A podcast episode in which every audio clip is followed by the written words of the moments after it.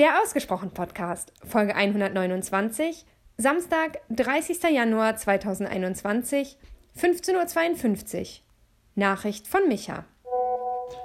Mahlzeit. So, jetzt fletsche ich hier mal auf der Matratze und ähm, habe mir deine Nachrichten angehört. Ja, da hast du echt wieder eine ganze Menge rausgehauen hier, meine Herren. Also, ich äh, versuche mal, äh, mich daran zu erinnern, was, äh, was so wichtig war für mich, was hängen geblieben ist. Also, hängen geblieben ist, dass du äh, solche Online-Social-Media-Kanäle auch bespielst, um ja, deinem, deinem Neu deiner Neugier, deinen kreativen Impulsen irgendwie nachzugehen oder welche zu bekommen und so von der Außenwelt aufsaugst. Das kann ich total gut nachvollziehen. Und ich finde es mega spannend und klug auch getrennte Instagram-Kanäle zum Beispiel zu nutzen mit unterschiedlichen Followern und diese zu pflegen, weil bei denen, bei denen du dich dann aber auch auf unterschiedliche Dinge gefasst machen kannst und unterschiedlichen Menschen und Themen aussetzt. Das finde ich echt ähm, schlau. Ähm, und wenn du mich fragst, was mir bei der Arbeit Spaß macht, ne, um das besser aussortieren zu können oder eingehen zu können, du hast das Schreiben angegeben. Ja, Schreiben macht mir Spaß. Ich nehme mir aber echt kaum noch die Zeit dafür, weil der direkte Austausch mit anderen Menschen mir gerade viel, viel wichtiger ist. Und das mache ich sehr, sehr viel über Sprachnachrichten beispielsweise.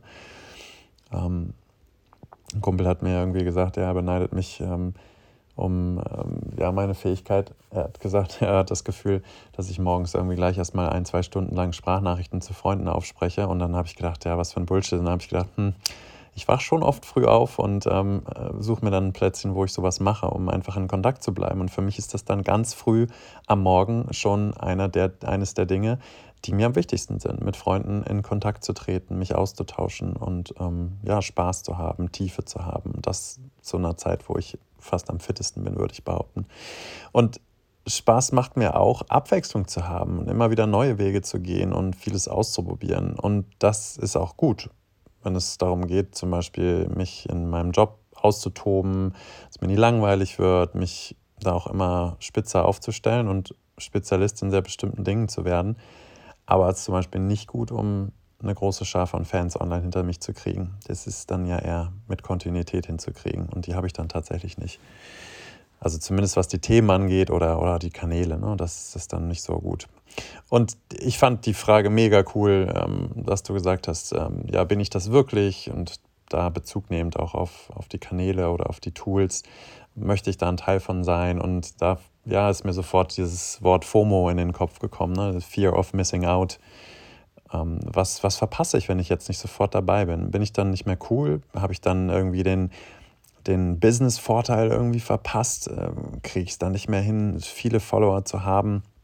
Ich glaube ja, dass Leute durch Qualität wirklich auch ähm, viel dann hinter viele Menschen hinter sich bringen und dass das nur zu einem kleinen Teil auch ein, ähm, eine Sache des, äh, des richtigen Zeitpunkts ist. Aber ja, also das ist bei mir mit Sicherheit auch eine, eine Frage, wie stark ich dem äh, mich entziehen kann, dieser Frage, ob ich was verpasse ne? und ob ich das nicht dann ähm, ja, dieses Joy of Missing Out dann einfach habe, ne? Jomo und ähm, das genieße. Und ich habe schon dieses Abenteuer gehen, bin auch, würde ich sagen, Early Mover, was die Technik und Technologie angeht und auch gerne der und wer als der empfohlen Typ, ähm, der das dann sagt, um, um auch sein Ego da, damit aufzupolieren. Aber ich habe echt komischerweise auch noch eine andere sehr bescheuerte Tendenz. Wenn eine Sache zu viele Menschen gut finden, dann distanziere ich mich gerne davon. Also erstmal. Also ich kann mich noch daran erinnern, Harry Potter habe ich super spät gelesen, weil ich keiner von diesem Hype sein wollte, weil ich keiner sein wollte von den, ja, hast du schon Harry Potter gelesen? Und dann habe ich es irgendwann angefangen zu lesen dachte, ja, ich glaube, ich weiß, warum da so viele Menschen drauf stehen. Ist einfach auch gut. Facebook und Instagram haben wir schon besprochen, ähm, die dümpeln bei mir seit Jahrzehnten rum und ich war, ich habe glaube ich, ich war einer der ersten, die bei Instagram vorbeigeschaut haben. Und später habe ich gedacht, habe ich eigentlich schon einen Account? Und habe dann mal reingeguckt, wann der entstanden ist und dachte so, ja, das war schon relativ früh am Anfang. Da ähm, war Instagram noch, also das ist da noch ein paar Jahre lang hingedümpelt. Bands, ne, es fällt mir gerade ein, die ich Freunden ähm, von mir mit ähnlichem Musikgeschmack in den höchsten Tönen empfehle, die finde ich einfach aus Prinzip nicht mehr so gut, wenn sie bekannt werden. Nicht mehr nur in den Kellerclubs spielen, sondern von der breiten Masse bejubelt werden. Obwohl die Mucke, und das ist echt das, das Krasse, obwohl die Mucke und mein Geschmack noch genau dieselben sind. Und das ist doch total bekloppt, oder nicht?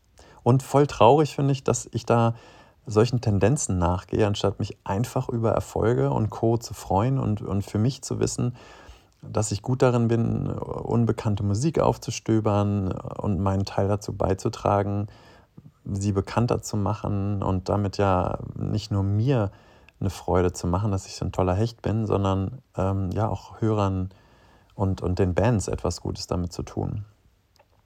Und äh, du hast gesagt, du musst nicht zu den Pionieren gehören. Und da bin ich zwischen den Extremen, glaube ich. Also ich habe entweder das volle Brett und gehe dann voll rein in etwas, wenn ich davon überzeugt bin. Oder ich habe so ein trotziges Zurückhalten gegen alle Vernunft. Ne? Also keine Ahnung, es gibt ja echt eine Menge gute Gründe, warum man sich den und diesen und jenen Dingen anschließen oder, oder sich da rein vertiefen sollte. Aber ja, dann mache ich es einfach nicht. Also wie so ein kleiner Fünfjähriger, der sagt, nee, jetzt habe ich auch keine Lust mehr. Und ähm, dann halte ich mich davon äh, fern. Und die einzige Chance, da noch mein Gesicht zu wahren, ist halt zu sagen, ja, ich habe mich da bewusst dagegen entschlossen, dass das so ist. Und was ein Clubhouse angeht, im besten Raum aller Zeiten, wie du ihn genannt hast, der, dieser Ruheraum, ähm, ja, wie selbstreden, wenn solche Räume tatsächlich Raum bekommen, im wahrsten Sinne des Wortes. Ich finde die Idee super charmant und für mich ist das wie gemeinsames Meditieren, vielleicht auch so eine Art Protest oder ja, vielleicht auch sogar das Gefühl, gerade ein Bedürfnis mit vielen anderen zu teilen und sich online zusammenzutun, um diesem Bedürfnis nach Ruhe gemeinsam nachzugehen ich finde es echt, ich finde es spannend. Ich musste da echt lächeln, als du das so gesagt hast. Und für mich wäre auch spannend, äh, die Antwort zu erfahren, wie lange die verschiedenen Menschen in diesem Raum ausharren können, bevor sie Hummeln im Arsch kriegen und wieder abdampfen. Ne? Äh, Stichwort FOMO. Und was du zu deiner Grünpflanze gesagt hast, dieses, wenn du überleben willst, dann kann es sein, dass du morgen sehr viel Wasser bekommst und dann eine längere Dürrezeit aushalten musst. Ähm, ja, das, ich glaube, gute Freundschaften und gute Grünpflanzen, die können das gut hinkriegen und ähm, ja, verdienen es dann auch, sich das dann äh, ja, weiterzuleben.